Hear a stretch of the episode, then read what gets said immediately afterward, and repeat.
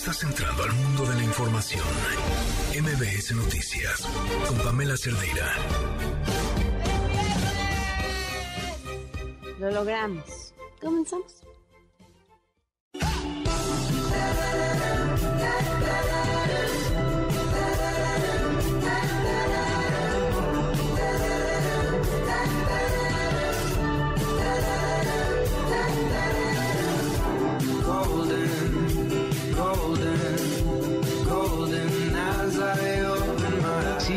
Crimen organizado en los límites de Jalisco y Zacatecas. Se está actuando, no es un asunto partidista ni de la filiación de los gobernadores, se está atendiendo de manera conjunta y tiene la responsabilidad la Secretaría de la Defensa. Si hay presencia y se ha ido atendiendo el problema, no es desde luego ningún consuelo para los que sufren la pérdida de vidas humanas, pero ha minorado pecado el problema de la inseguridad en esa región. Lo mismo en los límites con Michoacán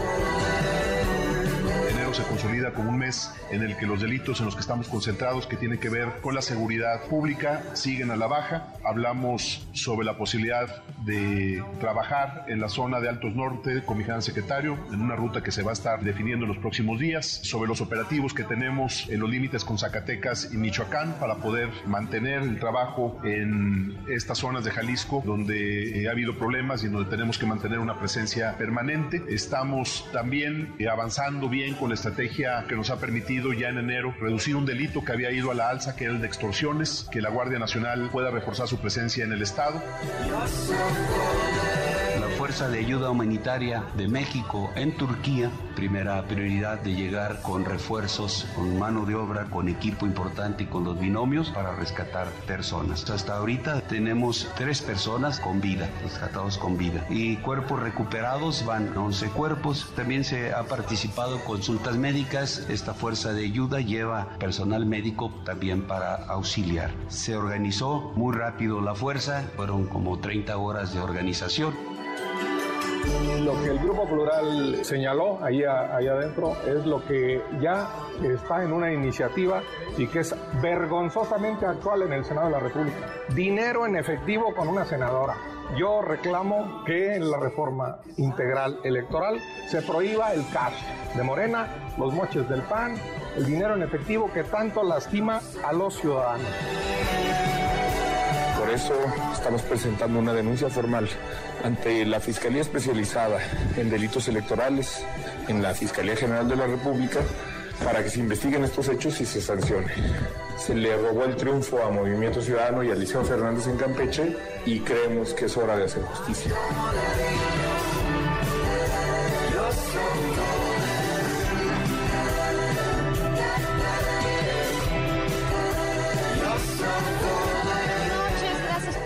Acompañarnos en este viernes desde febrero del 2022. Soy Pamela Cerdeira. El teléfono en cabina 5166125, el número de WhatsApp 5533329585. Twitter, Facebook, Instagram, TikTok me encuentran como Pam Cerdeira. Estoy al tanto de sus comentarios, de lo que nos quieran compartir a través de todas las redes sociales. Y antes de irnos con la información que tenemos un montón de cosas, vamos con esto que nos tiene Gaby Vargas. Liverpool es parte de mi vida. Presenta. No importa cómo estés, siempre puedes estar mejor. Mejor, mejor. Con Gaby Vargas.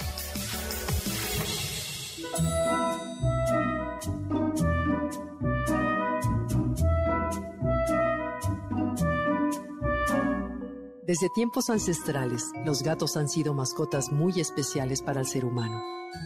Son una especie animal que proporciona una buena dosis de compañía y afecto. Hoy quiero hablarte de una terapia novedosa para intervenir en el bienestar de las personas. La gatoterapia. ¿Lo habías escuchado? Esta terapia se basa en la compañía que estos animalitos proveen a los seres humanos y en el entendido de que puede ayudar a mejorar la salud física y mental de sus propietarios. Desde tiempos remotos los gatos gozaban de gran consideración. En el año 3000 a.C., en el sur de Egipto, ya se consideraban con una categoría de divinidad. luego fueron fieles compañeros de brujas, magos, curanderos o cazadores de roedores. Los pequeños felinos se convirtieron a lo largo de la historia en amigos y compañeros domésticos. Son animalitos silenciosos, sigilosos y tranquilos. Existen más de 40 especies diferentes de ellos, con pelajes de todos los colores y largos, cola larga o corta y estructuras craneales distintas. Su personalidad independiente y autónoma crea un vínculo especial con los dueños de la casa que se basa en el respeto mutuo. Su presencia contribuye a relajar. Acariciar a un menino puede reducir el estrés y disminuir el nivel de presión sanguínea y la frecuencia de latidos del corazón. Su ronroneo tiene efecto positivo en el estado de ánimo de los que le rodean porque fomenta el buen humor y proporciona confianza y seguridad. El ronroneo potencia la secreción de endorfinas y refuerza el sistema inmune. Está comprobado de manera científica que un gato puede ayudar a enfermos convalecientes a salir adelante con su simple y llana presencia. La vibración del ronroneo va de los 20 Hz a los 150. Frecuencia muy positiva en medicina terapéutica humana. Por eso, acariciar a un gato que ronronea es un estímulo relajante que se compara al placer que nos brinda observar las olas que acarician la playa. De acuerdo con un estudio realizado por el Instituto Stroke de la Universidad de Minnesota en Estados Unidos, las personas que conviven con gatos tienen 30% menos de posibilidades de morir de un ataque del corazón. De hecho, otro estudio realizado en Bloomington en la Universidad de Indiana reveló que el simple hecho de ver videos de gatitos puede disminuir sentimientos negativos y promover una actitud positiva. Los especialistas recomiendan que las personas que viven solas se acompañen de un gatito. Vivir en compañía de un gato nos ayuda a comprendernos mejor, a aceptarnos. Estos pequeños felinos no juzgan ni establecen diferencias. Aceptan cariño y lo devuelven a su manera y en el momento en el que ellos lo deciden, de forma natural y espontánea. Los especialistas afirman que vivir con un gato fomenta y refuerza la comunicación entre padres e hijos, pero también enseña a los más chicos de la familia a hacerse responsables de algunas tareas y respetar y amar a otras especies. En el caso de trastornos como el Alzheimer, el autismo o déficit de atención y otros más, los beneficios de la gatoterapia son notables. En Estados Unidos se reveló con pacientes con cardiopatías, reportaron mejoría al convivir con un felino. En compañía de un gato, los ancianos estimulan su memoria, ya que el sentido táctil al acariciar el gato y notar su ronroneo estimula algunas de las terminaciones nerviosas que les traen recuerdos. Los gatos. ¿Tú qué opinas?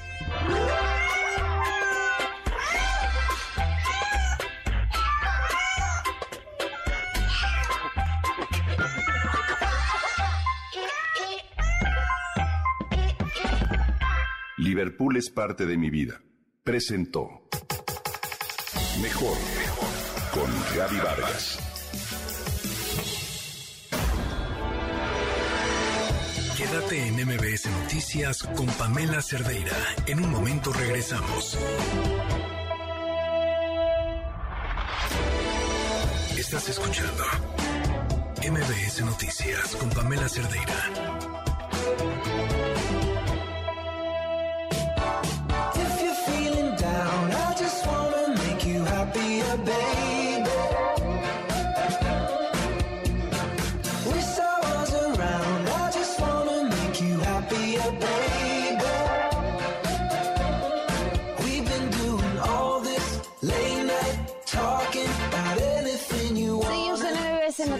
En información en Estados Unidos, Brian Cogan, el juez que lleva mm, el caso de Genaro García Luna, dijo estar inhabilitado para prohibir que los fiscales lo interrogan, interroguen en caso de que suba al estrado, pues la posibilidad de que García Luna testifique amplía el panorama para abordar algunos temas. La presentación de legatos contra García Luna va a seguir el lunes y podría terminar pues prácticamente el martes. Eh, no ha pasado eh, nada ahora, tendremos toda la información puntual el lunes.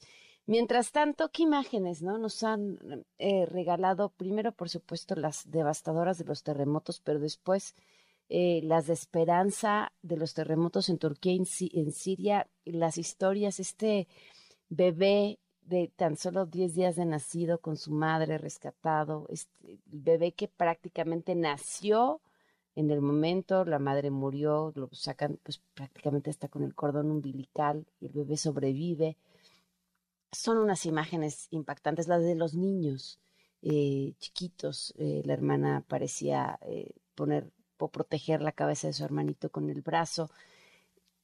Todo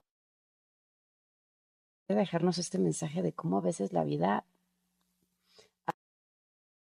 todo lo que pudieran decir las estadísticas o las condiciones en contra cuando se empeña en estar, logra conseguirlo. Y bueno, justamente nos vamos hasta allá con la información. Los fallecidos ya superan el número de las 22 mil personas. En Estambul, Lara Villalón tiene la información. Te escuchamos, Lara que avanzan las labores de rescate y se, incluso se suspenden algunas en eh, regiones que ya se da por sentado que no se van a encontrar más eh, víctimas eh, con vida bajo los escombros de este terrible terremoto que ha azotado el sureste de Turquía, crecen las críticas por la gestión del gobierno en el despliegue de estos medios para ayudar a todas las personas que se han visto afectadas por el temblor. El presidente turco ha comparecido ante la prensa este viernes para decir que, aunque es cierto que en las primeras horas tras el terremoto el despliegue de los equipos de rescate no fue suficientemente ágil, él lo ha achacado a las condiciones climáticas de temperaturas bajo cero en la región durante este mes de febrero y también a las carreteras, ya que en las principales ciudades más afectadas por el terremoto, estas carreteras quedaron completamente inhabitables, inservibles y eh, dificultaban mucho el acceso de estos equipos de rescate de esta ayuda humanitaria a muchas de las zonas donde estas familias aseguran que incluso hasta cuatro días llegaron a tardar los equipos de rescate para atender a sus familiares bajo los escombros. Erdogan ha alertado de que nadie debería dudar del compromiso del gobierno turco por atender a estas personas, mientras que partidos opositores aseguran que esta ayuda no ha sido suficiente, que ha sido muy lenta y que el gobierno, una vez termine esta eh, tragedia, una vez se asiente y se atienda a todas las víctimas de este terremoto tendrá que rendir cuentas y tendrá que explicar por qué más de 60.000 edificios han quedado completamente inhabitables, si es una cuestión de las políticas constructoras del país o de la gestión política y económica de estas empresas que han estado construyendo durante años no respetando las medidas de seguridad. De hecho, durante la jornada del viernes se ha detenido al dueño de una constructora que eh, edificó un complejo de más de 10 pisos que ha quedado completamente derrumbado y su dueño fue detenido este viernes en Estambul cuando intentaba huir del país. Desde Turquía para MBS México, Lara Vialón. Gracias, Lara. Y mientras tanto, la labor de equipos de rescate mexicanos ya está dando resultados. Esto es lo que nos tiene Hatsiri Magallanes. Este viernes, rescatistas del gobierno mexicano enviados a Turquía para coadyuvar en los trabajos de búsqueda y salvamento tras los sismos informaron sobre los avances en las zonas devastadas. Mediante un videomensaje, representantes de las Secretarías de la Defensa Nacional, de Marina, de Protección Civil y de la Cruz Roja Mexicana reportaron sobre el rescate de entre los escombros de personas con vida y también el hallazgo de otras fallecidas.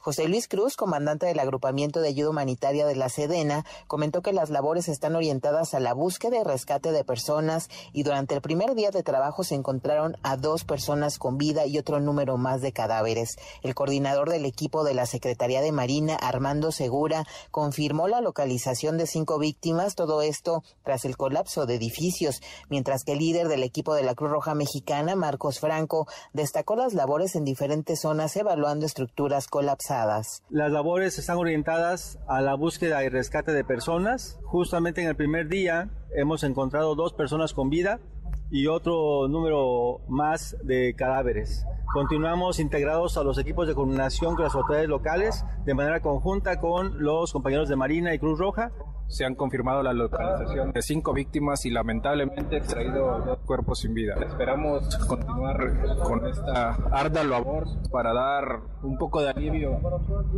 a nuestros hermanos de esta nación.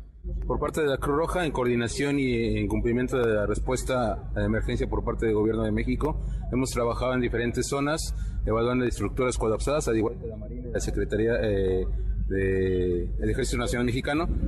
Y en conjunto hemos trabajado para rescatar personas, eh, hemos afortunadamente encontrado algunas con vida, por desgracia otras han fallecido. Y hemos atendido eh, personas generales de la población que necesitan ayuda. La información que tenemos, buenas noches. Y por su parte, esto fue lo que dijo el presidente Andrés Manuel López Obrador sobre la ayuda humanitaria a Chile para sofocar incendios ha resultado muy trascendente por el problema tan grave que causó el sismo en Turquía y en Siria. Muchas pérdidas de vidas humanas. Se actuó de parte nuestra muy rápido porque es eficaz Fuerza Aérea Mexicana y las Fuerzas Armadas, la Secretaría de Marina, la Secretaría de la Defensa, la Cruz Roja y fuimos de los primeros países en llegar a Turquía. Y el secretario de la Defensa Nacional confirmó el apoyo que han brindado los cuerpos de rescate mexicanos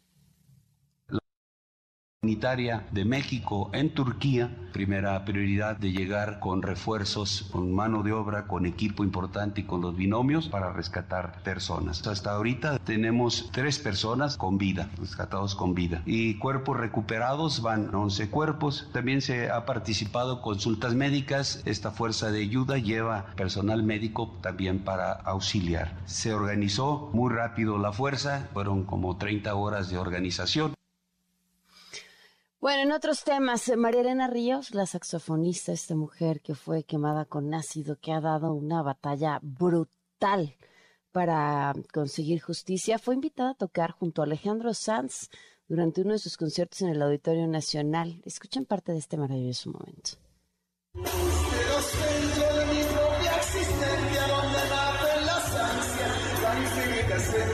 Hay cosas yo no comprendo cosas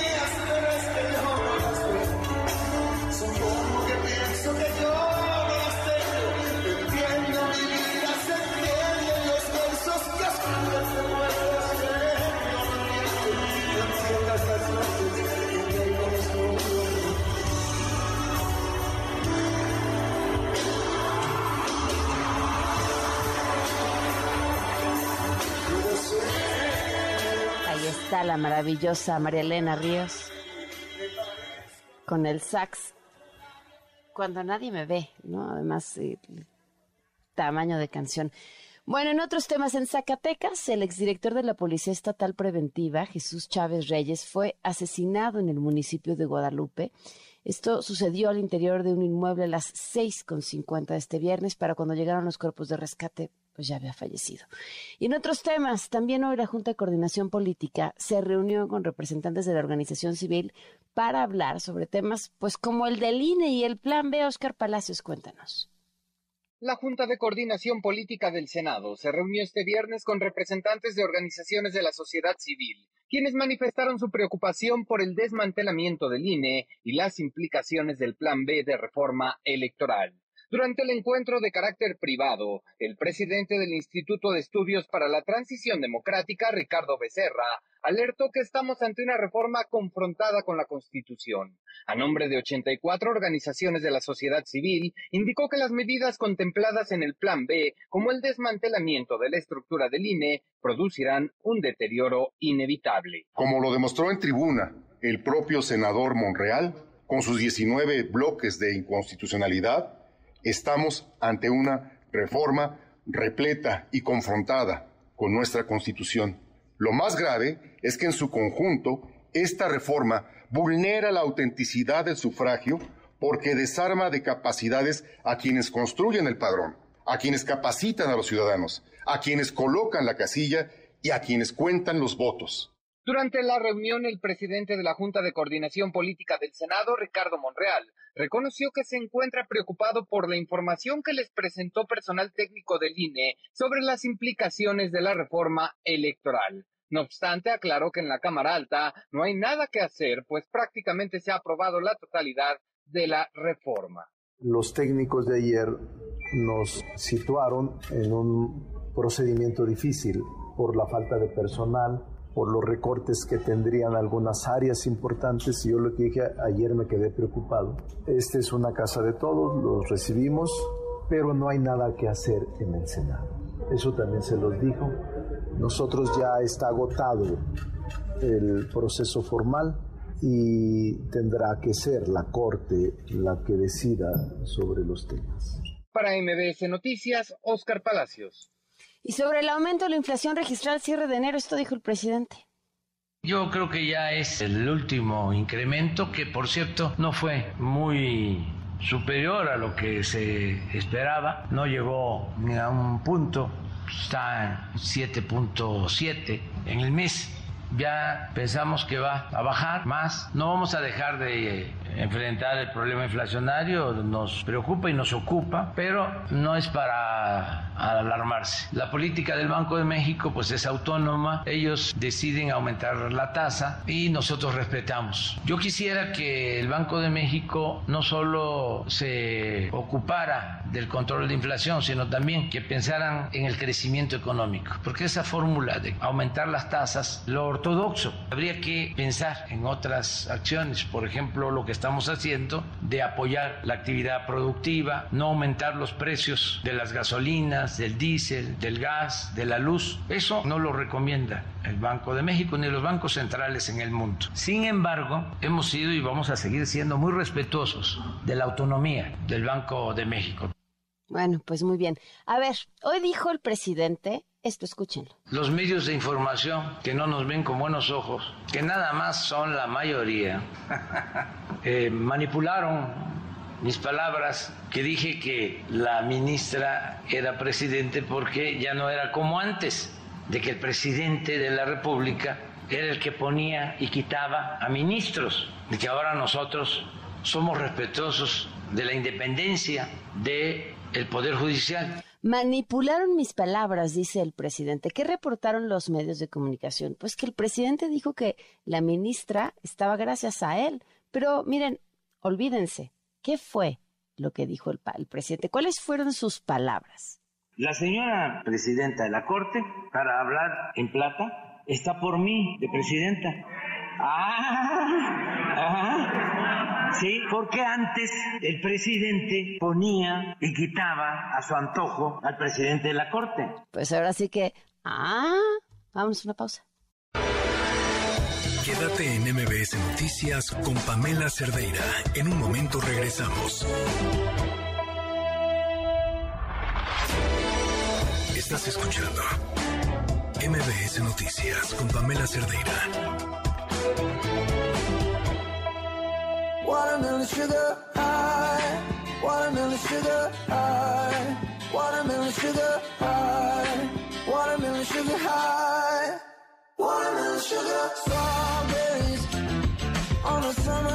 Minutos. Se a ver, esto es súper interesante, súper interesante y súper importante. Hay acciones muy pequeñas, muy pequeñas incluso legislativamente hablando, eh, de cumplir para todos y todas, que tienen un impacto brutal, no solamente en la vida de las personas, sino en el futuro de los seres humanos que están naciendo. Y esto tiene que ver con el tema de la lactancia. Pero es un asunto de salud pública, es un asunto de participación de las mujeres en el trabajo, tiene que ver, impacta un montón de temas. ¿Por qué les platico esto? Porque el Senado aprobó una reforma a la Ley Federal del Trabajo para asegurar el derecho a la lactancia. ¿Esto qué quiere decir? Que las mujeres, en vez de que tengan garantizados seis meses de lactancia, puedan tener garantizados dos años de lactancia. ¿Esto qué implica? Flexibilidad en el horario y, en casos extraordinarios, poder llevar a sus hijos al centro de trabajo. el impacto es brutal. Les preguntamos a ustedes cómo había sido el proceso de la lactancia y el trabajo. Esto nos contestaron. Hola Pamela, pues mira, yo solo pude amamantarlo tres meses porque a los tres meses se me fue la leche, porque no podía estar con él, el, el ir y venir del trabajo era muy lejos, lo tenía en una guardería, la poquita leche que me sacaba la llevaba a la guardería ya no se la querían dar, si no era de no sé cuántas onzas no podía dejarle la leche. Y pues se me acabó yendo, entonces solo pude darle tres meses, con mucho pesar, pero así fueron las cosas. Le daba pecho a mis hijas cuando recién nacida. Y luego como tenía que trabajar me sacaba mi lechita, la metía al refri para que otro día mi mamá se la diera. Ya hasta los tres meses que les empecé a meter leche de conazupo. La verdad es que es muy complejo trabajar y, y pues seguir con la lactancia. En donde yo estaba había una sala de lactancia, en teoría, eh, en donde uno podía extraerse la leche, pero al final esa era como, como una salita de reuniones, entonces había un biombo, pero pues de cualquier manera, o sea, si estaba ocupada, pues no es como que uno fuera a interrumpir la sala de juntas o la sala de reuniones, pues para ir a extraer la leche. Pues la verdad es que si uno trabaja, pues prácticamente pues se olvida uno de poder dar leche materna a los bebés. Yo me sacaba la leche por la noche y la metía en mamilas en el refri para que al otro día se la calentaran y se las dieran a mi niña. En mi trabajo existe una hora de lactancia como prestación, entonces en teoría te dejan salir una hora antes y pues bueno, cuando se te llega a acumular mucha leche, pues uno tiene que ir al baño, tratar de sacársela y pues tirar esa leche porque si no te duele sacarse la leche en el baño es el común denominador de un montón de mujeres porque no hay espacios en sus lugares de trabajo. La senadora Marta Márquez en la línea. Gracias por acompañarnos. Buenas noches. Gracias, Pamela. Un gusto estar contigo y con tu auditorio.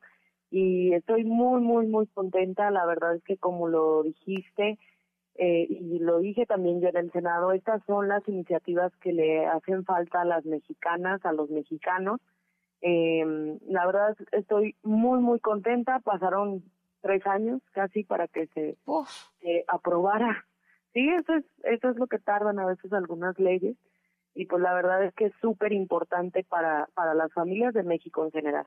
Ahora, eh, ¿qué hay acerca de los espacios y el acuerdo con el patrón, por ejemplo, en el caso de que se tuviera que llevar los niños al trabajo para poder continuar con esta lactancia? ¿Cuáles son los pormenores de esto aprobado? Sí, bueno, además, mm, lo importante de que esté en la ley es que lo podemos exigir. Y yo en mi discurso en el Senado incluso comenté el ejemplo de una enfermera, la verdad amiga mía, trabajadora del IMSS, que mm, sí se ausentó dos años. Ella se ausentó dos años de su trabajo para poder lactar a su hijo, pero ella mediante un amparo. O sea, no todo mundo puede hacer eso. Pero hoy que está en ley, bueno, cabe señalar que falta que lo apruebe Cámara la de Cámara de Diputados. Diputados. Ajá. Ajá. Eh, tiene que ser una realidad en donde simplemente dialogando con el patrón se le o con el abogado de la empresa o con, con el jefe inmediato debe ser una realidad. Además decirte que el tema de llevar a los hijos al trabajo no es solo por el tema de lactancia, o sea, no habla en esa parte de la ley de la lactancia, sino es independientemente de la situación. O sea, hay ocasiones en que el niño está enfermo, en que se me hizo tarde, en que me lo regresaron de la guardería, o sea, es en general. Ok, y en el caso de la lactancia, ¿qué más contempla? Lactancia, eh, lo interesante es que la flexibilidad en los horarios. Okay. O sea, esto ya se viene haciendo, hay algunos patrones flexibles, algunos otros no, pero ¿qué quiere decir? Que puedas entrar más tarde, por ejemplo. De hecho, son seis, lo que garantizaba, bueno, lo que garantiza la ley ahorita como está son seis meses y es una hora, ¿no? De que se puede cambiar, llegar, una hora que se puede utilizar para eso. Sí, y con el con el decreto que con el, la minuta que se aprobó en el Senado aumenta eh, 20 minutos más. Son dos sesiones de 40 minutos. Ok. Pues sí, porque una de una eso hora. es maravilloso, o sea, pueden decir, es que son 10 minutos, es, es, es, es una maravilla, porque ya si lo sumas son más de hora y media. Claro. ¿Encontraron algunas resistencias, Marta?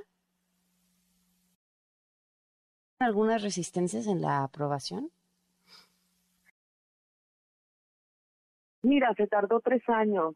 Eh, Bueno, la verdad además es de que no, no es como que tuvieran resistencia, sino que lamentablemente eh, solo las mujeres a veces tenemos la sensibilidad a estos temas.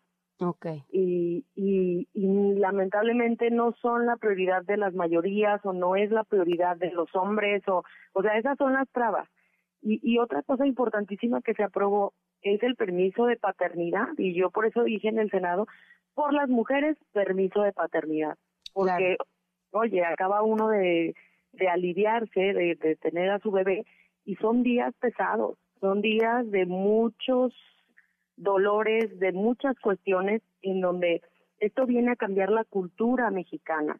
El papá tiene que estar y la crianza y la maternidad y, y la familia es de dos. En México estipula en el pareciera que permiso de culturalmente paternidad? es de una. ¿Qué Perdón. estipula? ¿Qué estipula en el permiso de paternidad? ¿Qué es lo que tiene en el permiso de paternidad?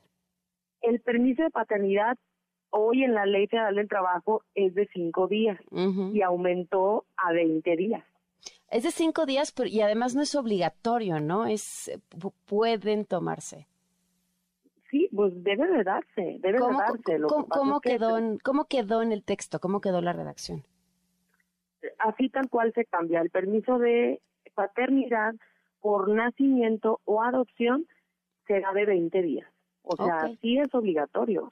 Ok. Lo que pasa es que es un tema también hasta cultural. Ahí, ahí las mujeres habrá que exigir y dialogar y pedir. La verdad es que es un tema cultural, ahí sí yo creo y que, y que esto abona muchísimo.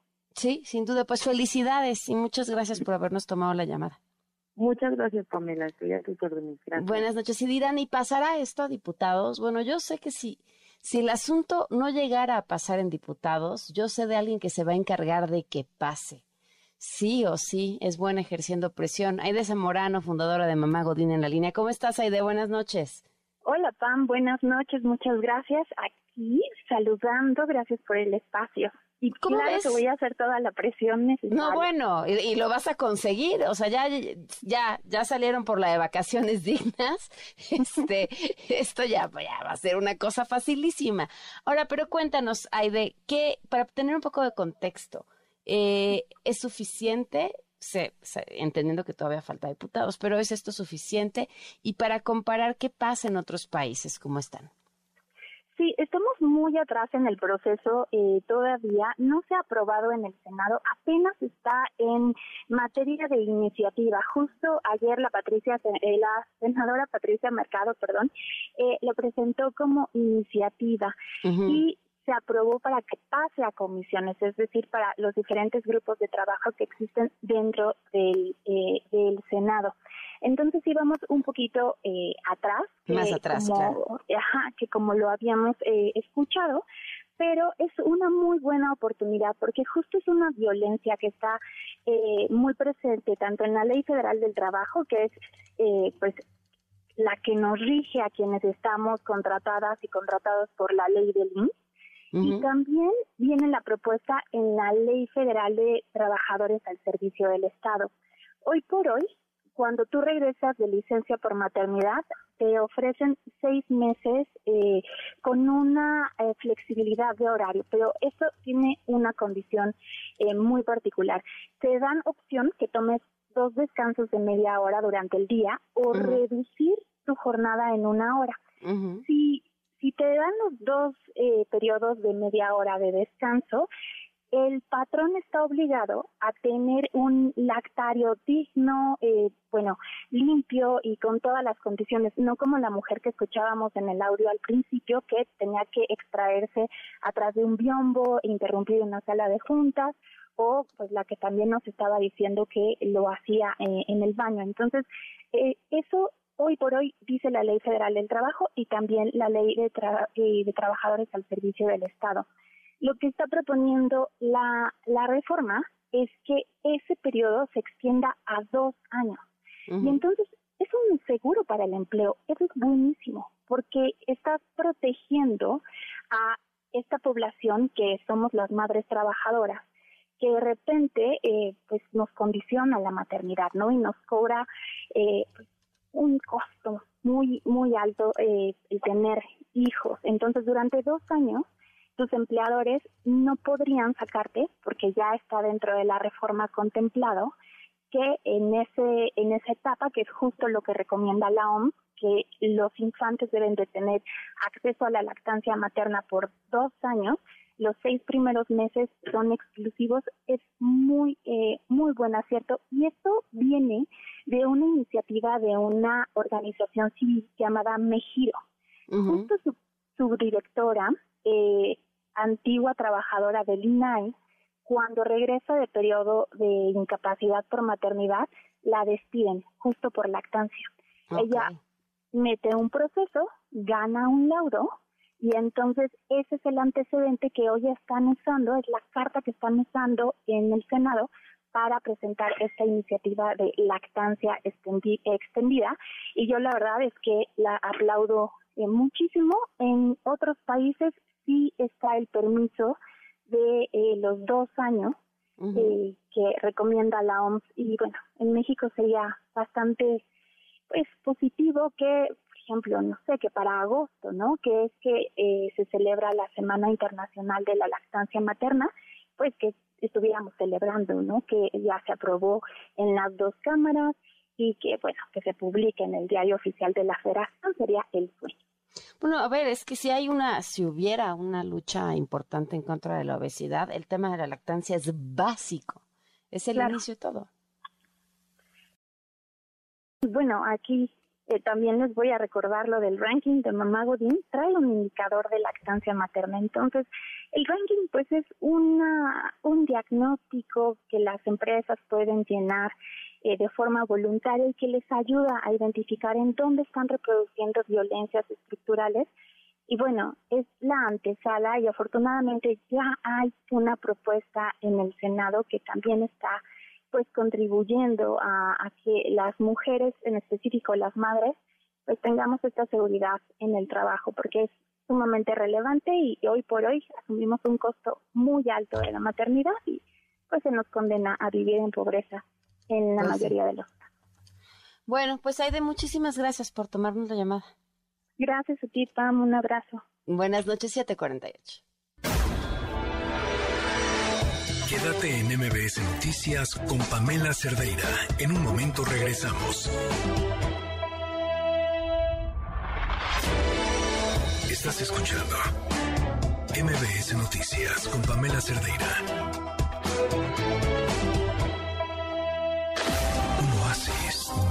Del mundo de la información.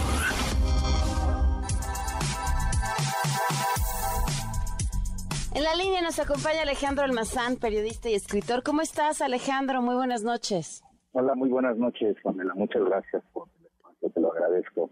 Oye, qué, qué delicia el libro, eh, sumergirse en, pues yo creo que uno de los espacios de la política más... Mm. Mm, estoy buscando la palabra perfecta. Pues es que puede ser como, como, como trama de la mejor serie de televisión, porque son, está lleno de, de traiciones, de ambición, de un montón de oscuridad, de personajes, eh, pues un poco caníbales, eh, ¿o no, Alejandro? Cuéntanos. Sí, sí, bueno, pues mira, eh, Jefas y Jefes se trata de ser una suerte de memoria ¿no? histórica de los 25 años en que la izquierda, y pongo entre comillas la izquierda, ha gobernado lo que entendemos por izquierda. ¿no? Eh, yo pues me dediqué un poco, digamos, como a revisitar esas crisis políticas que han tenido los distintos, distintos jefes y jefas de gobierno.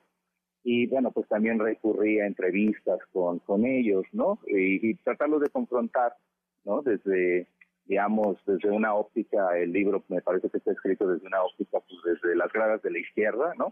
En donde echas porras, pero también confrontas, ¿no? No compras todo, sino que tratas más bien de, hacer un poco más de crítica. Entonces, bueno, al final eh, yo creo que pues ahí, como tú bien dices, es una trama de, traiciones, de pasiones, de ambiciones, ¿no? Eh, no, no sé si para una buena serie de televisión, pero sí, sin duda, yo creo que están ahí como las, e, esas, esas historias que quizá más o menos sabíamos, pero que ahora los propios protagonistas las reconstruyen, ¿no? Eh, yo creo que, que hay sí, o sea, bueno, yo te decía que pongo entre comillas la izquierda porque a mí me parece que hay un bloque muy claro, ¿no? Es decir, de Cuauhtémoc Cárdenas a Alejandro Encinas, me parece que es la primera etapa de la izquierda. Luego viene Marcelo Ebrard, que me parece el progre neoliberal. Luego viene, viene Mancera, que quién sabe qué es, ¿no? Un facho o algo así. Y luego viene Claudia Sheinbaum, que es la de la izquierda, esta histórica, ¿no? Que viene, que viene de allá de, del, del CEU, de la dirigencia estudiantil, ¿no? Entonces, bueno, creo que esas son, han sido como las distintas fases de estos 25 años, ¿no? Y bueno, pues ojalá que el público ahí de pronto se eche se eche una mirada, ¿no? De, de, qué estamos hablando, ¿no? Oye, pero además eh, eh, tiene todavía mayor relevancia justo en estos momentos, porque además muchos de esos personajes hoy están colocados bajo un foco muy especial. O sea, estamos hablando de su historia, de su importancia en el paso por, por la Ciudad de México, o entonces Distrito Federal, pero sobre todo el 24. Claro, sí, sí, sí, obvio, pues ahí aparece, ¿no? Claudia Sheinbaum, Marcelo Ebrard, bueno, pues son los más visibles que quieren ser eh, pues, precandidatos presidenciales, pero por ahí también desfila Ricardo Monreal, ¿no? O sea, también tiene Monreal ahí un papel importante, ¿no? En, en la ciudad, ¿no? A él no lo pude entrevistar, por más que me dijo que sí, pues nunca, no me dijo cuándo, o sea, me dijo que sí, pero no cuándo, ¿no? Eh, pero, pero sí, ahí están, o sea, mira, de hecho, yo recuerdo, o sea, ahorita me viene a la memoria Ayer vimos una fotografía ahí, ¿no? Bueno, una imagen de López Obrador con Pablo Gómez, ¿no? Y bueno, pues hace 20 años Pablo Gómez era el que estaba ahí diciéndole a, bueno, estaban todavía en el PRD y era el que reclamaba y que decía que él quería ser el candidato porque López Obrador no tenía la residencia para jefe de gobierno, ¿no? Entonces creo que ese, ese, esos como flashbacks que estamos viendo, o, o bueno, en el presente, ¿no? El libro te ayuda un poco como a entender, ¿no? O sea, ese pasado de los personajes, de dónde vienen, cuáles son sus orígenes, ¿no? Y, y entenderlos mejor, ¿no? Entenderlos mejor. Eh, por ejemplo, bueno, pues Alejandro Encinas hoy es subsecretario de Gobernación, ¿no? Obvio, de Derechos Humanos, ¿no? Pero bueno, ¿cómo fue eh, a él, como el que le tocó como jefe de gobierno, ¿no? Que también le tocaron ahí varias, varias situaciones este, muy muy críticas, ¿no? Como por ejemplo él me platica que el 13 de septiembre de 2006 pues prácticamente iba a empezar el estallido social, ¿no?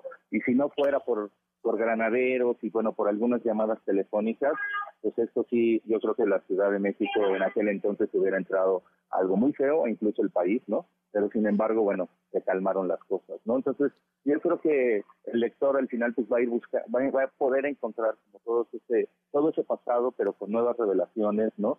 Ya a la distancia, obviamente, Rosario Robles, a quien entrevisté estando todavía en la cárcel, y René Bejarano, ¿no? Otro de estos famosos operadores, ¿no? Pues bueno, yo creo que ellos ya también a la distancia van contando algunas cosas, revelan algunas cosas ilícitas, algunos delitos, ¿no? Sobre todo electorales, ¿no? Para, bueno, pues haber conservado el poder ahí en el, en el gobierno. ¿no?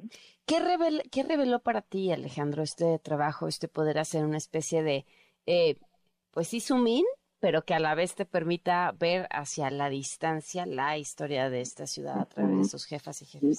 Pues mira, a mí me queda claro que esta es una ciudad que, es de derechos, es una, o sea, lo descubrí, ya lo tenía, pero ya hoy me queda claro que esta es una ciudad de derechos, que esta ciudad sigue siendo de izquierda pese a que esté partida a la mitad, ¿no? En, después de la elección del 21, pero yo creo que sigue siendo una ciudad de, de, izquierda porque he entendido que la derecha quita derechos, ¿no? Entonces, en ese sentido, yo creo que la ciudad eh, es muy, está muy politizada, de esa ciudad es prácticamente el ombligo, ¿no? De donde eh, eh, sale toda esa política hacia la hacia el país incluso, ¿no? Que hay una marcha feminista aquí en la ciudad, termina replicándose, ¿no? En alguna de las plazas, ¿no?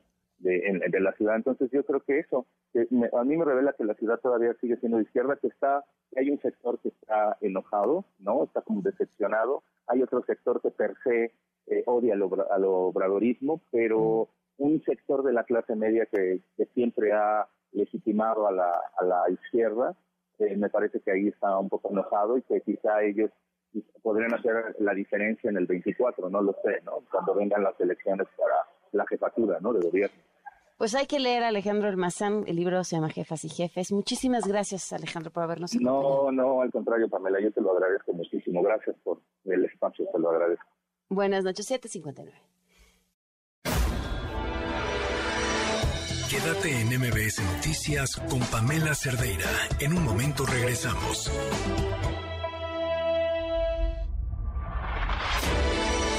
Estás escuchando MBS Noticias con Pamela Cerdeira.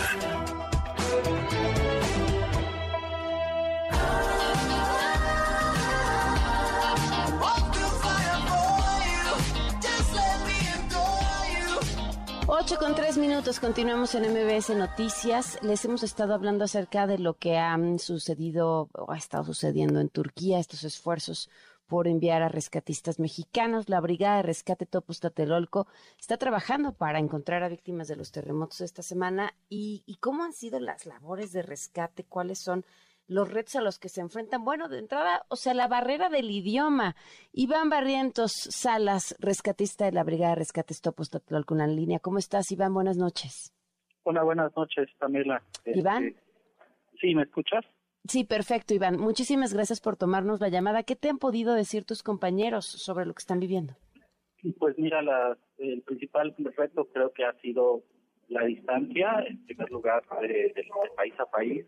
El segundo es las vías de comunicación, porque hay muchas carreteras que, que también fueron dañadas y, por supuesto, las vías de comunicación telefónicas este, no permiten una comunicación fluida, al menos al exterior, pero se están organizando entre equipos extranjeros para ayudar lo más posible. ¿A qué sitio están teniendo acceso? ¿Cómo lo están haciendo con el idioma? Porque Eh, están trabajando sí. junto con otros eh, rescatistas de otros lugares, ¿no? Incluso nacionales. Sí, bueno, en esa parte de, de los rescatistas eh, no hay tanto problema porque el idioma inglés es la lengua franca eh, que manejamos en el rescate y también tenemos protocolos internacionales de parte de ONU en SARAC que nos permiten tener como señales ya universales respecto a dónde entrar, cuáles son el número de víctimas que pudieran estar atrapadas, eh, los marcajes que nos permiten saber qué lugares ya se trabajaron y saber justamente qué otras eh, emergencias se pueden atender alrededor. Más que nada, el problema del idioma se ha dado con los locales y con las autoridades que no pudieran manejar el, el inglés o, o conocer los protocolos. Oímos 22 mil personas fallecidas, pero nos cuesta trabajo imaginar el tamaño de la tragedia. ¿Se dan abasto con eh, todos los elementos de búsqueda que tienen en el país en general? Pues mira, acuérdate que empezaron 10.000 voluntarios locales a, a ayudar por parte de ACAD. Sin embargo, se está contabilizando ya otros 10.000 por parte de los extranjeros. Eh, definitivamente es un número que no se da abasto, porque más de 22.000 muertes en más de 10 ciudades, pues sí es un reto bastante fuerte, sobre todo por las condiciones climáticas y, y que obviamente en una zona de desastre pues se complica todo, ¿no? Desde eh, la gasolina, las comunicaciones, pero se hace el mejor esfuerzo y con la finalidad de dar prioridad a la vida humana y las personas que pudieran estar mayormente graves, son las que intentan sacar o apoyar médicamente. Oye, ¿y en dónde se quedan los rescatistas? Porque bien nos decías eso también, el traslado para los lugares afectados es complicado.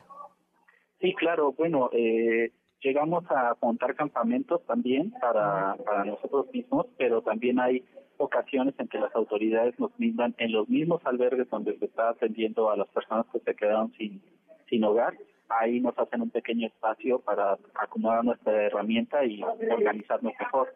Obviamente esto tiene que estar cerca del puesto de mando para que podamos seguir trabajando en turnos donde la mitad puede estar descansando y la mitad puede estar laborando. ¿A qué temperatura están? Están a 5 grados, menos 5 grados en algunas regiones y me parece que sí ha sido bastante adverso el tema del clima en. ¿Cómo están resolviendo el tema de la conectividad telefónica? Eh, pues regularmente eh, nuestros compañeros ahorita han tenido intermitencia en ese sentido.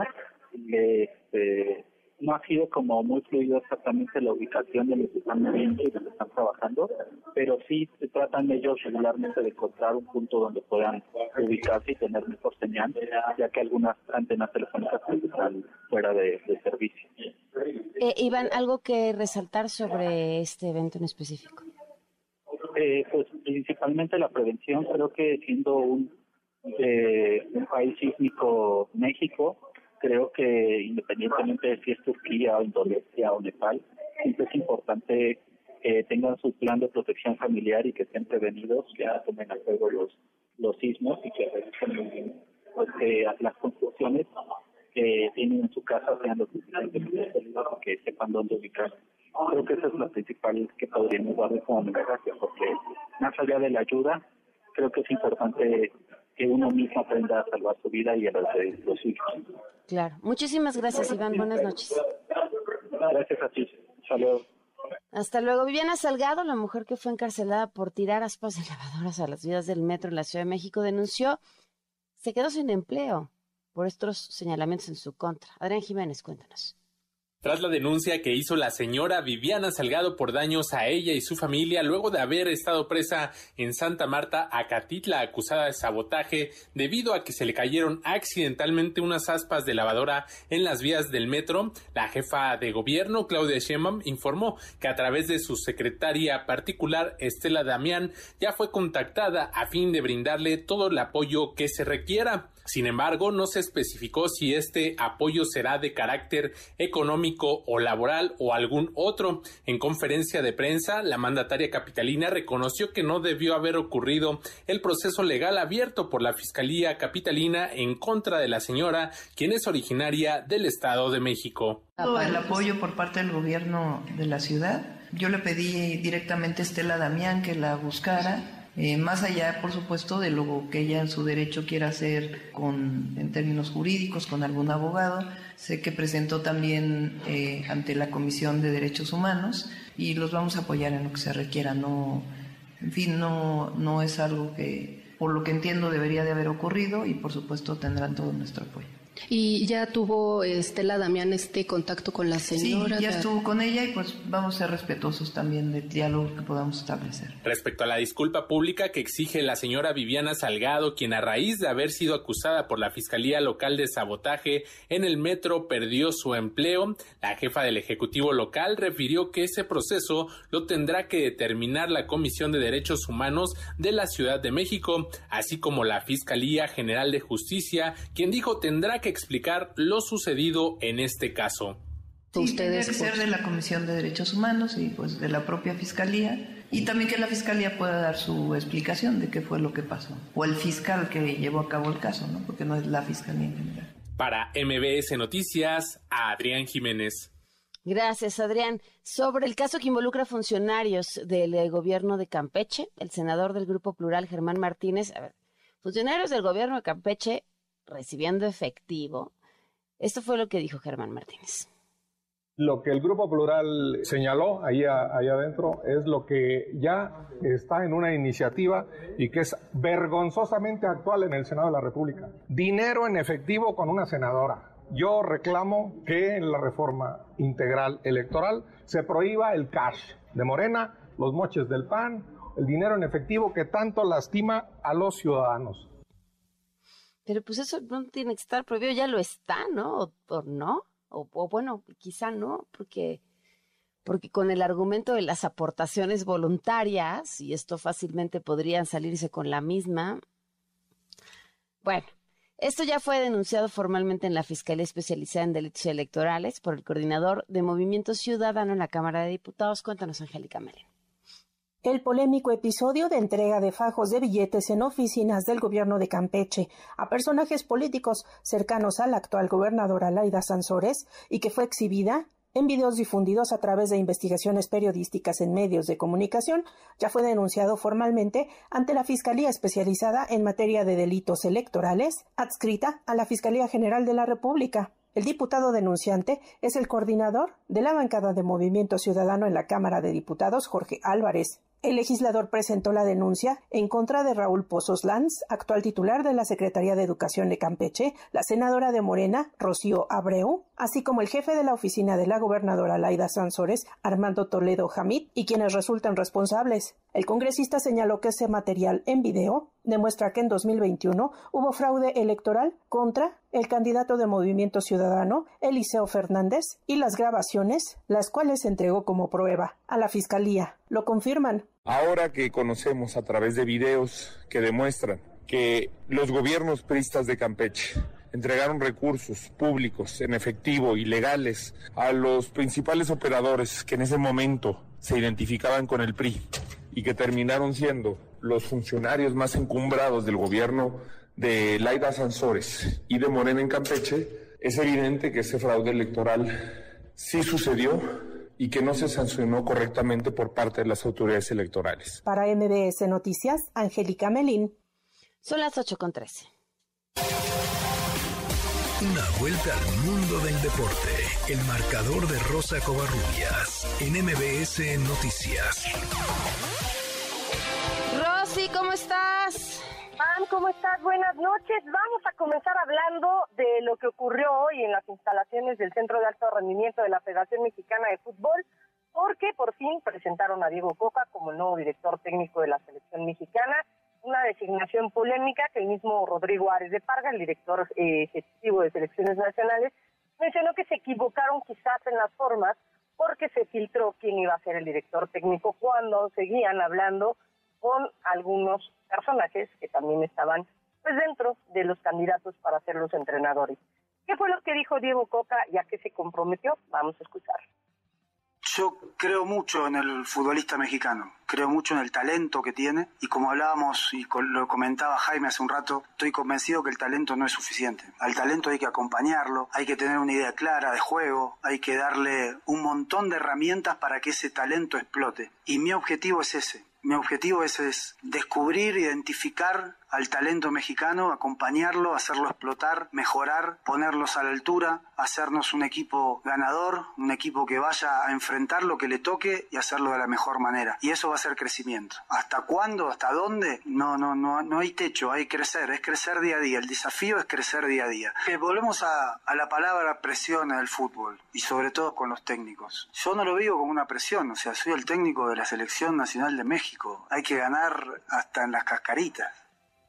Pues sí, hay que ganar hasta en las cascaritas. La ventaja para Diego Coca es que no va a tener una eliminatoria mundialista, pero sí torneos a nivel internacional como la la, la pues eh, la Copa de Campeones de la CONCACAF, la Copa América y también pues la Nations League de CONCACAF.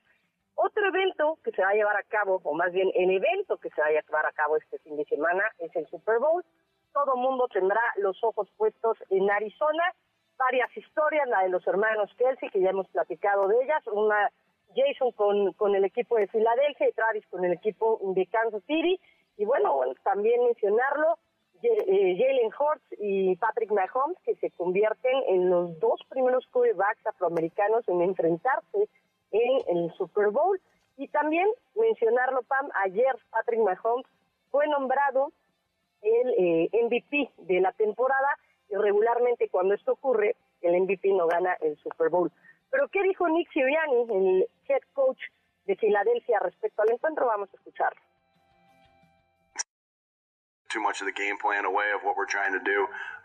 Obviamente no voy a revelar demasiado el plan de juego de lo que estamos tratando de hacer, pero también entendemos lo peligroso que es Patrick Mahomes y lo buen jugador que es, Así que es importante jugar la batalla de mantenerse alejado, pero tienes que ser bueno y eficiente en el tercer intento. Todavía tienes que ser bueno y eficiente para extender las unidades y entonces, ya sabes, sabemos lo importante que es el tercer intento independientemente de cómo juguemos. Y bueno, también hay que decirlo, Pan, el, medio, el show de medio tiempo de Rihanna seguramente será de lo más atractivo. También hay Liga MX, el único partido que se va a disputar el domingo será entre Toluca y Cruz Azul. También habrá Liga MX femenil. Bueno, pues estaremos dando ya todos los resultados el próximo lunes y por supuesto hablando de lo que fue el Super Bowl y el show de medio tiempo de Rihanna. Muy bien, Rosy, muchísimas gracias. Bonita noche, Pam, feliz fin de semana. Igualmente un abrazo 817. Quédate en MBS Noticias con Pamela Cerdeira. En un momento regresamos. Estás escuchando MBS Noticias con Pamela Cerdeira.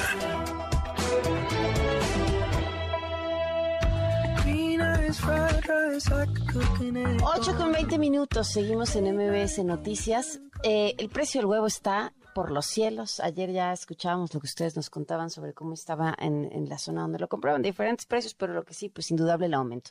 Esto dijo Ricardo Sheffield sobre sobre los motivos. Esta fue su, explicación. Las gallinas, algo muy sabido, no ponen muchos huevos en invierno. ¿Por qué? Porque no les gusta el frío a las gallinas. Entonces, al poner menos huevos, pues baja la producción en invierno. Si quieres que las gallinas sigan poniendo igual, se tienen que sentir como en la playa. Entonces hay que poner quemadores de gas y sale más caro cuando tienes que poner los quemadores de gas para que la gallina esté contenta y ponga huevitos. Bueno. También eh, dio una mm, solución, como aquella vieja solución sobre el tipo de cambio eh, que dieron en el programa hoy. ¿Se acuerdan? Decían que el tipo de cambio no nos afectaba y luego, bueno, si nos afectaba, pues hay que trabajar más.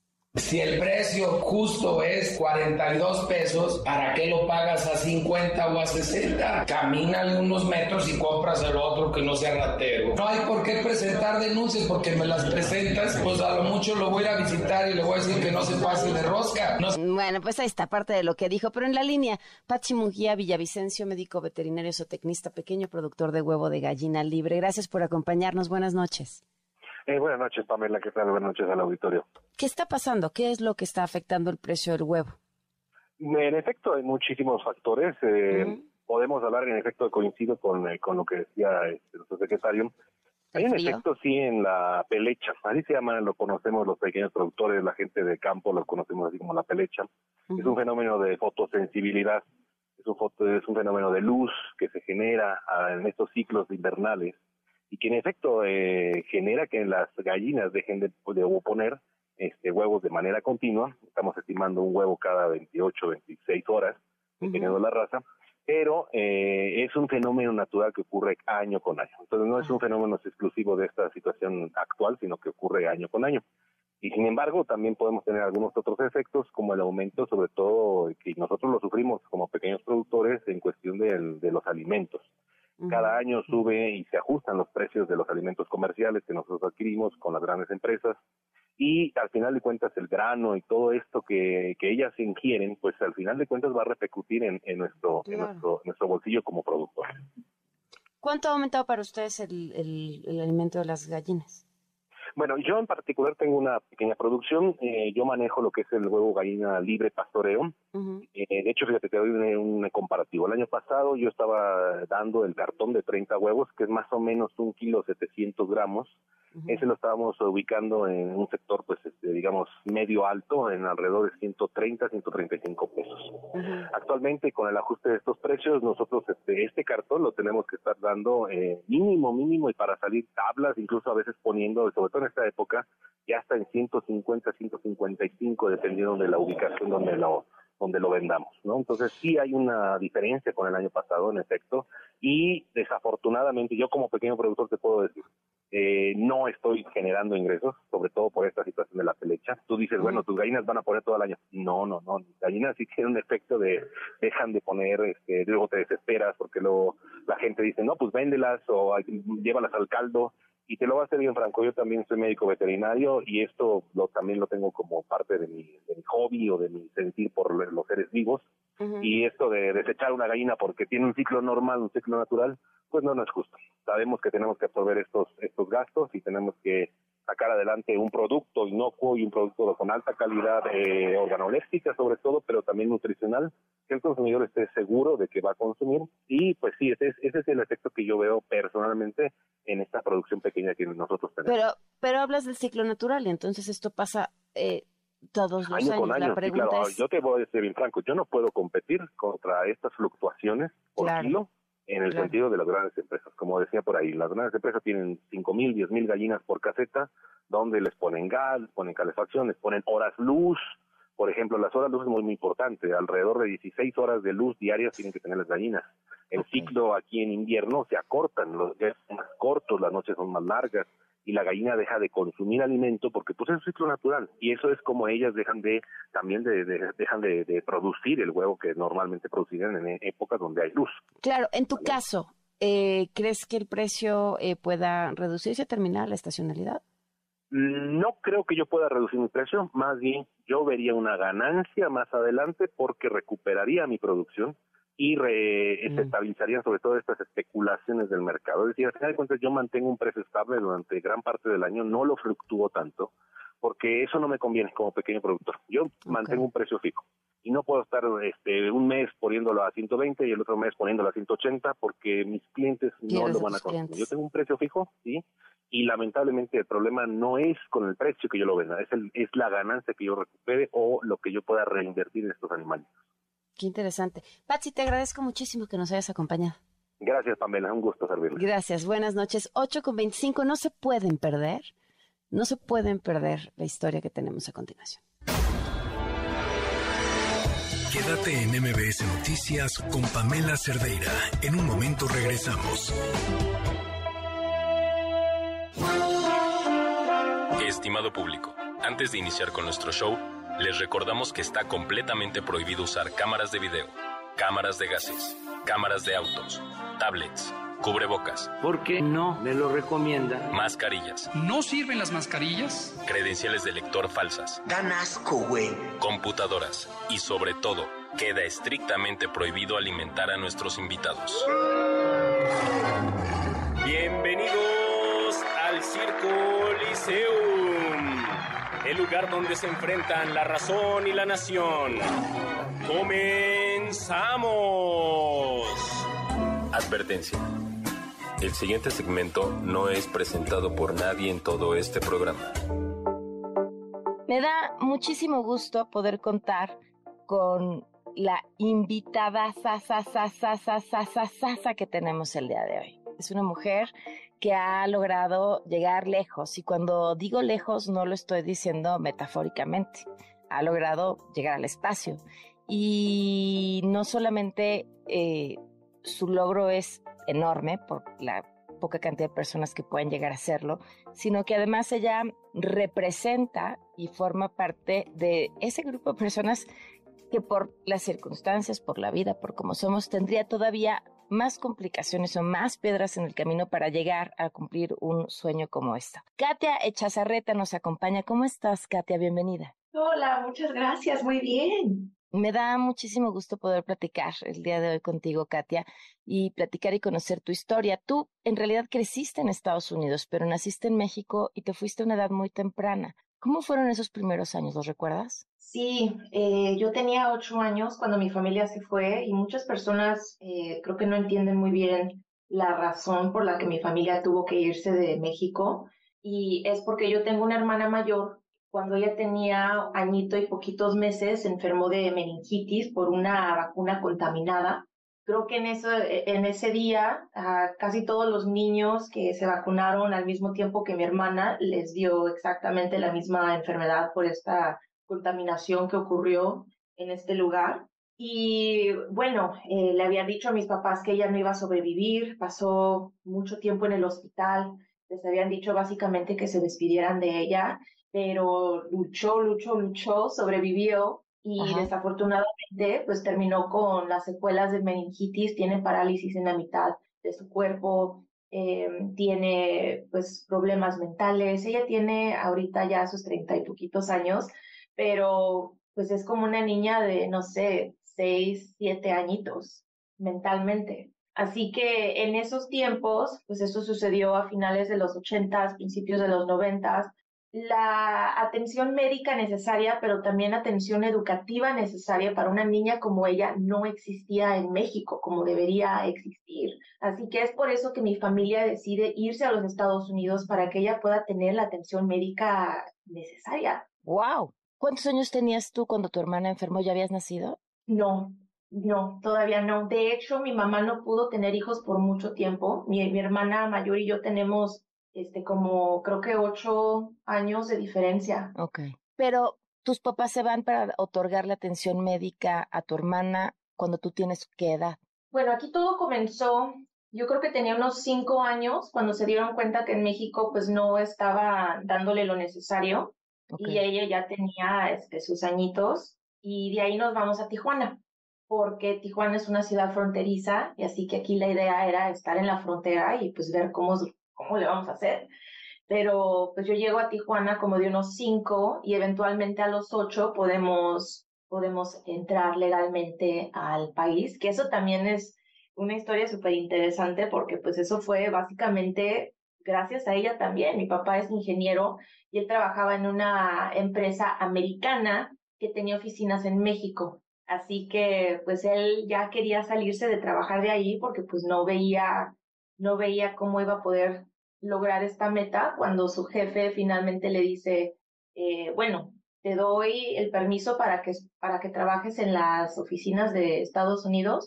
Y él le dice, pero no, no puedo irme solo porque tengo a mi hija. Y es ahí cuando le dicen que no, que ellos no, no hacen eso, es nada más la persona que va a trabajar y ya y él platica acerca de la experiencia de mi hermana y todo lo que le pasó y, la razón por la que pues, estamos buscando esto para ella. Y es ahí cuando le dan el permiso legal para toda su familia, todos sus hijos, incluyéndonos a nosotros. ¿Tuviste que estar eh, separada de tu familia algún tiempo? Eh, me, me, separé de toda mi familia, como por ejemplo abuelos, tíos, primos. Ok que cuando pasas por el proceso migratorio en Estados Unidos y se te vence el pasaporte mexicano, pero todavía no te llega la famosa green card, no puedes salir del país porque no, no tienes manera de regresar. Así que sí pasamos creo que unos cinco o seis años que no podíamos salir de los Estados Unidos y pues no podíamos ver a absolutamente nadie porque nadie más de mi familia tenía el permiso legal para entrar. Tatia, las familias que tienen una persona con discapacidad eh, atraviesan particularidades muy específicas, eh, asumen roles, este, cada una de las personas, cargan con, con, con, con, ciertas cosas. ¿Cómo ha sido para ti? Bueno, nosotros, como cuando ya nacimos, mi hermana ya era así, para nosotros era algo normal.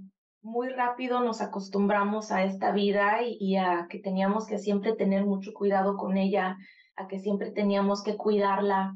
Eh, tiene epilepsia, entonces pues ella no controla cuando le, va, le van a dar eh, pues, esos episodios de epilepsia y así que todos nosotros siempre tenemos que tener muchísimo cuidado de no dejarla sola por mucho tiempo, porque pues claro que le han dado los episodios y se cae y se pega en alguna esquina o se pega la cabeza en el piso y pues esos momentos son muy difíciles, que aparte de que está teniendo su episodio, aparte está sangrando, así que para nosotros siempre hemos tenido muy claro que si ella está en el cuarto, aunque estemos haciendo lo que estemos haciendo, esa no es nuestra prioridad, nuestra prioridad es estar vigilándola a ella de que esté bien y yo me acuerdo que cuando éramos niños, yo tenía unos cinco, mi hermana menor unos cuatro y mi hermanito unos tres, y cada uno ya sabíamos lo que teníamos que hacer.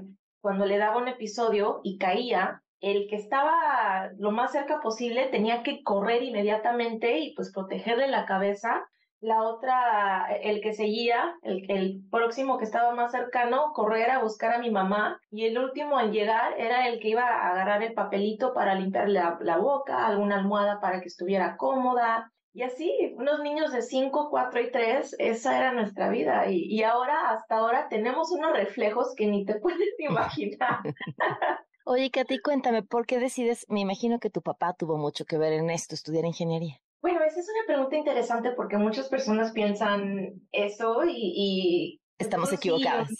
es un sí o no, porque es un sí, porque gracias a él yo de muy joven tenía pues esa habilidad de ver lo que hace un ingeniero, que muchos niños no tienen esa oportunidad. Pero aquí sucede algo eh, pues muy común en muchas familias mexicanas, latinas, que es que pues mi papá quería que mi hermanito fuera el ingeniero. Mi papá le enseñaba las cosas a mi hermanito, le traía todos los componentes y las cositas para que jugara a mi hermanito, porque pues esas son esas ideas que tienen en sus mentes, ¿no? De que yo quiero el niño, yo quiero mi niño porque mi niño va a ser como yo, el niño es el que va a llevar el nombre de la familia.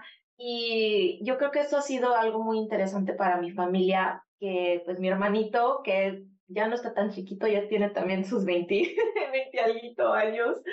Y aunque es muy exitoso, a él le encanta el arte, le encanta la música, le encanta cantar, le encanta producir. Y ese es, ese es su rollo, ¿no? Él nunca quiso ser científico, nunca quiso ser ingeniero, que no tiene nada de malo. Pero, pues sí, yo siento que a mi familia como que sí se, se quedó un poco pues, sacada de onda, ¿no? De que mi hermano se fue por el lado completamente opuesto a lo que mi familia quería y yo fui la que decidió hacer esto. Y sí ha sido difícil porque claro que sientes pues ese shock entre las ideas de, de que yo sí a veces siento ese apoyo, pero al mismo tiempo a veces siento esas palabras que me decían de no es que esto no, no deberías hacerlo, yo veo cómo tratan a las mujeres, yo trabajo con ellas y no las tomamos en serio. Así que parte es entender que lo que le están haciendo a las mujeres en, en el trabajo, que me están diciendo que lo entienden, que lo ven y que participan, y que por eso me están diciendo a mí que no lo haga, a su propia hija, a su propia familia. Eso para mí ha sido muy difícil. ¿Cuál ha sido ese comentario que ha sido el que más te ha dolido? Yo creo que fue un comentario que me hicieron cuando yo decidí estudiar ingeniería y me dijeron em, algunas personas en mi familia y algunos amigos cercanos que no lo veían como algo que realmente me gustara, que no tenía sentido, que nunca me habían visto como una persona que le gustaran estas cosas y que sentían que lo estaba haciendo como para llamar la atención. Y eso es muy difícil de escuchar porque cuando eres una niña o eres una joven, y las personas que se supone que pues están aquí para guiarte, te están diciendo estas cosas y, y claro que te pones a pensar y dices, ¿será cierto? ¿Lo estoy haciendo por atención? Porque se supone que ellos saben más que tú, ¿no? Eso para mí fue muy difícil. ¿Y tú cómo supiste que sí era lo que tú querías? Yo me acuerdo que en esos momentos cuando me puse a dudar, luego me acordé de todo lo que he hecho toda la vida, porque me decían eso de que, pues es que yo nunca te veo, pues porque lo hago en privado, porque toda la vida me han dicho que esto no es para mujeres y para niñas. Entonces lo hago en mi cuarto, lo hago a solas, lo hago con las luces apagadas y mi computadora abajo de mi cama, lo hago en mis cuadernitos que nadie vea y, y, cuando me puse a pensar en todo eso y fue ahí cuando entendí la realidad para muchas mujeres que aparte de que lo que estamos tratando de hacer ya es difícil, es aún más difícil tomar esa decisión públicamente. ¿Qué era eso que hacías cuando nadie te veía? Rompía todas mis cosas que tenía, las abría, porque yo quería que, yo quería ver los componentes, yo quería tocarlos, yo quería construir otras cosas con ellos.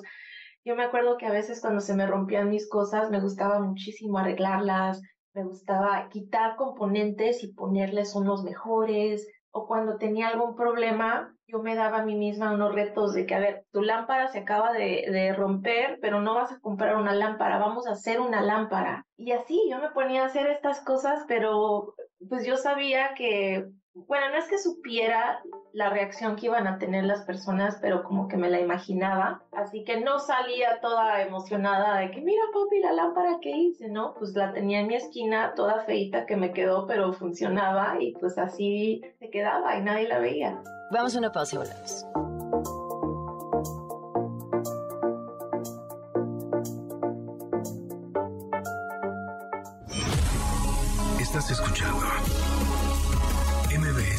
Noticias con Pamela Cerdeira.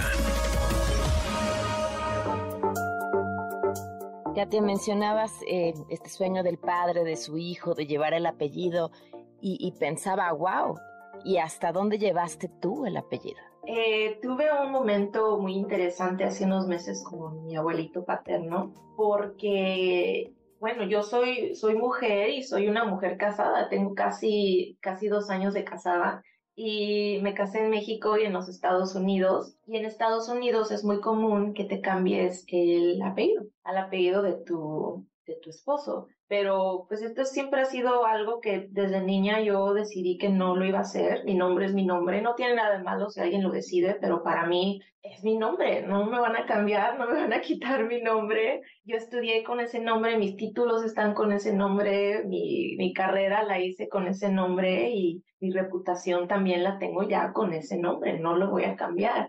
Pero me acuerdo que muchas personas antes de que sucediera todo esto y después de casarme, sí me preguntaba que cuándo me lo iba a cambiar, cuándo, cuándo finalmente iba a decidir. Y cuando sale la noticia, para mí fue tan raro cuántas personas me preguntaron que por qué estaba tomando esta decisión tan egoísta de no cambiarme el nombre para que el nombre de mi esposo fuera el nombre que fuera el espacio no lo puedo creer, Katia. Estamos hablando del 2000, hace poco. O sea, no, ni siquiera de los inicios, de cómo. ¿Eso te preguntaban? Y me decían, bueno, si tú quieres tu nombre, está bien, quédate tu nombre, te lo cambias, haces tu misión con el nombre de tu esposo y regresando te lo vuelves a cambiar, no pasa nada, pero no puedes hacer, eh, lo veían como una falta de respeto. ¿Estabas en esta conversación con tu abuelo? Con muchas personas. Era una de las personas que te preguntaba eso. Mi abuelo fue el único, por eso se me hace tan interesante, porque mi abuelo es una de las personas más machistas que puedes conocer. Y él, después de que sale la noticia, me dice, qué bueno que no te cambiaste el nombre. Porque su apellido era el que iba a viajar. And you're going to space. Congratulations. My mom is gonna freak out. Tu hija va al espacio. No lo sabía, mi vida. Siempre lo supe, siempre lo supimos. Oye, Kate, cuando te dieron la noticia, la primera persona en la que pensaste fue tu mamá. Sí, ¿Por qué? Porque cuando estaba viviendo todas estas cosas y todos estos problemas y escuchando todas estas palabras de básicamente todos, mi mamá fue la única persona que nunca dejó de apoyarme. Pero ella hizo algo tan interesante porque, y, todavía no logro comprender cómo lo hizo o de dónde salió, pero ella creía en mí tanto, pero no como una mamá cree en un hijo. Ella creía en mí tan honestamente, ella realmente sentía y sabía que yo iba a lograr estas cosas que yo decía que iba a hacer. Así que cuando una persona cree tanto que ya lo ve como una realidad, no como una posibilidad, sino como una realidad, y tú vas creciendo con alguien así, pues claro que eventualmente también lo vas a creer. Ahora, tú decides estudiar ingeniería a pesar de todos y, y, y qué bueno. Pero ¿en dónde te veías o, qué querías hacer? Yo quería llegar a la NASA. Yo quería ser ingeniera de la NASA. Esa siempre fue la meta número uno cuando decidí estudiar ingeniería. De hecho, yo siempre supe que iba a ser científica o ingeniera desde que era niña, pero no sabía qué tipo. Entonces, yo tomé mi niñez como una etapa para investigar y descubrir y y decía, bueno, pues esta sí me gusta, esta no me gusta, esta tal vez. Para mí era una etapa de, decidir, decidir cuál iba a ser, porque yo sabía que una de estas iba a ser la carrera para mí. Y sí, eh, eventualmente la encontré en la preparatoria cuando tomé mis primeras clases de física y fue ahí cuando me enamoré por completo de, de la ingeniería, de la electricidad. Yo ya tenía este amor por el espacio, Así que a los 17 años fue que decidí estudiar ingeniería eléctrica electrónica, pero yo nada más, y esto no, no iba a cambiar mi opinión, mi parecer para nada, yo nada más quería usar esta ingeniería para construir tecnología espacial. Ok, porque ya estabas enamorada del espacio. Sí. ¿Y cómo fue este proceso hasta, hasta llegar a esa oportunidad? Muy difícil, porque yo cuando estaba en la preparatoria sí logré entrar a varias universidades para estudiar ingeniería, pero el problema sucedió a mis 17 años. Yo ya tengo estas cartas en mis manos y tengo que decirles que sí o que no. Y mis papás están pasando por un divorcio. El tipo de divorcio que dices 5 o 10 años antes, este, no, es que no puede ser en la vida, aunque pase lo más horrible, entre nosotros, esta persona nunca, nunca va a hacer algo para lastimarme. Y luego llega ese momento y te das cuenta de que esa no era la realidad, de que esa persona que tú sentías que nunca te lastimaría a ti o a tus hijos está haciendo todo lo posible para lastimar a los dos. Entonces, en ese momento, pues como no la mayor, pero pues la mayor por los problemas de mi hermana, mi mamá y yo tuvimos que crear pues, un equipo entre nosotras y decidimos que iba a ser difícil, pero pues vamos a salir adelante y vamos a hacer todo lo necesario para ya no tener que depender de nadie. Entonces, a los decido 17 años. Sí, decido no irme a la universidad, me quedo con mi mamá, empezábamos a trabajar de todo. Yo ya tenía mi primer trabajo, que era un trabajo en un McDonald's, y aparte me iba súper bien, aparte era una de las mejores. Porque, ¿Qué hacías? Eh, todo menos cocinar. Ok. es lo único que no me dejaban hacer. Que de hecho eso también es muy interesante porque cuando nos ponemos a ver muchos de los trabajos de cocina en, en restaurantes así, casi siempre son los hombres. Y no me dejaban, es lo único que no me dejaban hacer. Hasta en las noches, cuando trabajaba de noches, decía, a ver, déjenme cocinar. Pero yo tenía ese trabajo, mi mamá, pues, mi papá nunca la dejó tener una carrera. Ella siempre quiso una carrera. Ella quería ser enfermera y creo que para la Marina. Y de hecho hasta fue, hizo sus pruebas, pasó, ya eh, iba a empezar sus clases. Cuando primero su papá, mi abuelito, la sacaba, no quería que hiciera esas cosas y luego ya después pues, se de mi hermana a los 16 y mi papá empezó a controlarle la vida.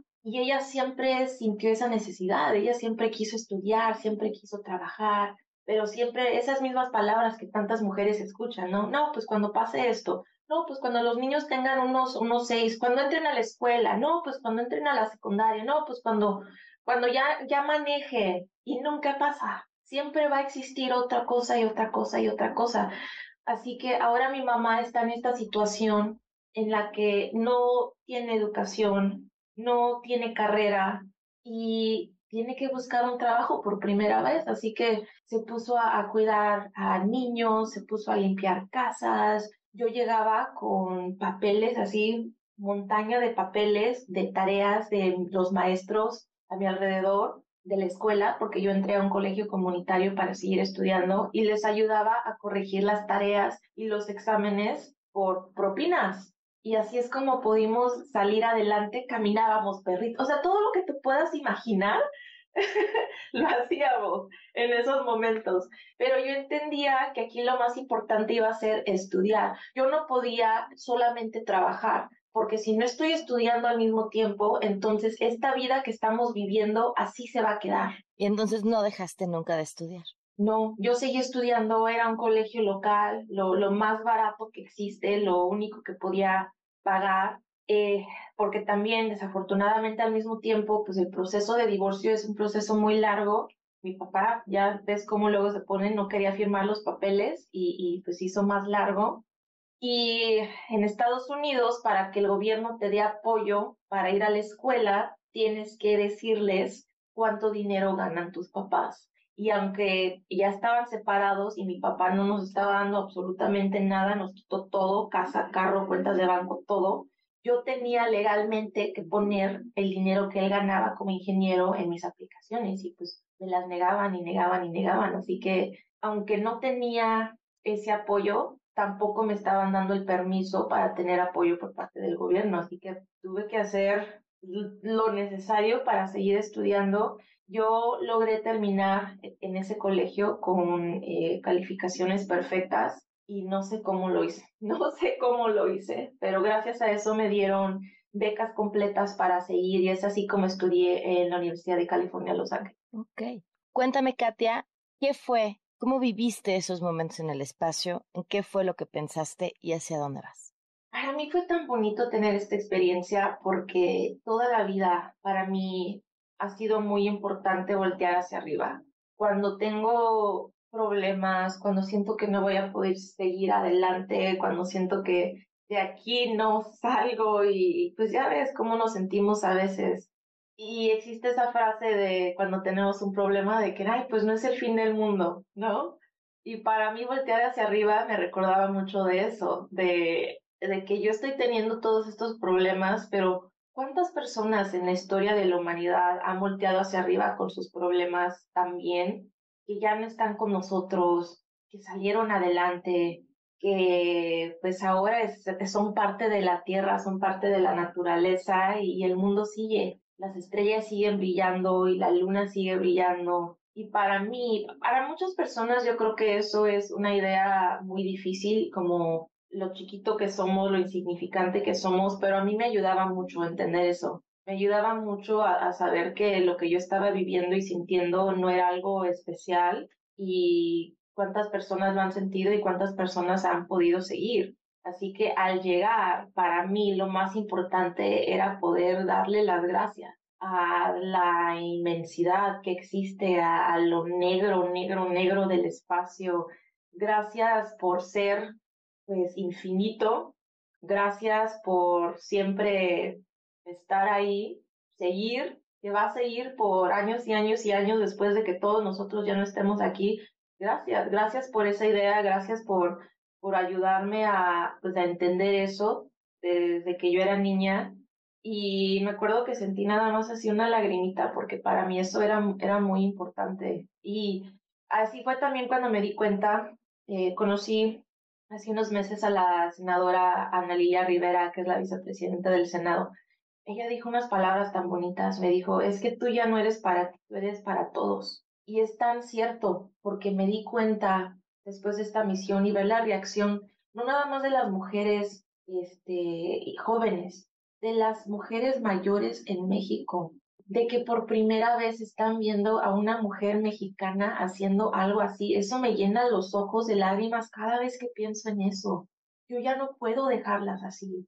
Ya no puedo dejar que México siga como está ahorita, con tantos sueños, con tanto talento, con tantas personas, con esa hambre de, de seguir adelante, esa hambre de, de, pues de crear esta tecnología también, de explorar el universo también. Así que es por eso que estamos trabajando mucho. Estoy ahorita trabajando mucho para, pues eventualmente, ojalá, pasar una reforma constitucional. Ya llevamos algunos meses trabajando con esta reforma esta reforma lo que quiere lograr es crear una base legislativa por primera vez en la historia de México que va a dejar al país crear las regulaciones y, las organizaciones necesarias para tener el primer lanzamiento desde el país, los primeros cohetes mexicanos, los primeros astronautas para misiones mexicanas. Ese es mi sueño y pues vamos a seguir hasta que lo logremos.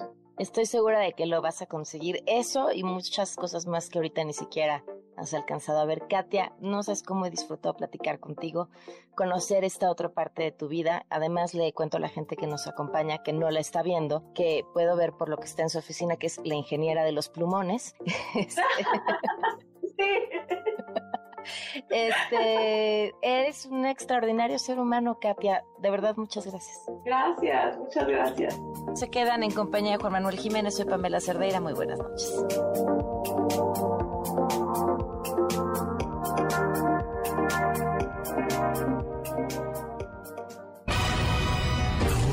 Informado. MBS Noticias con Pamela Cerdeira.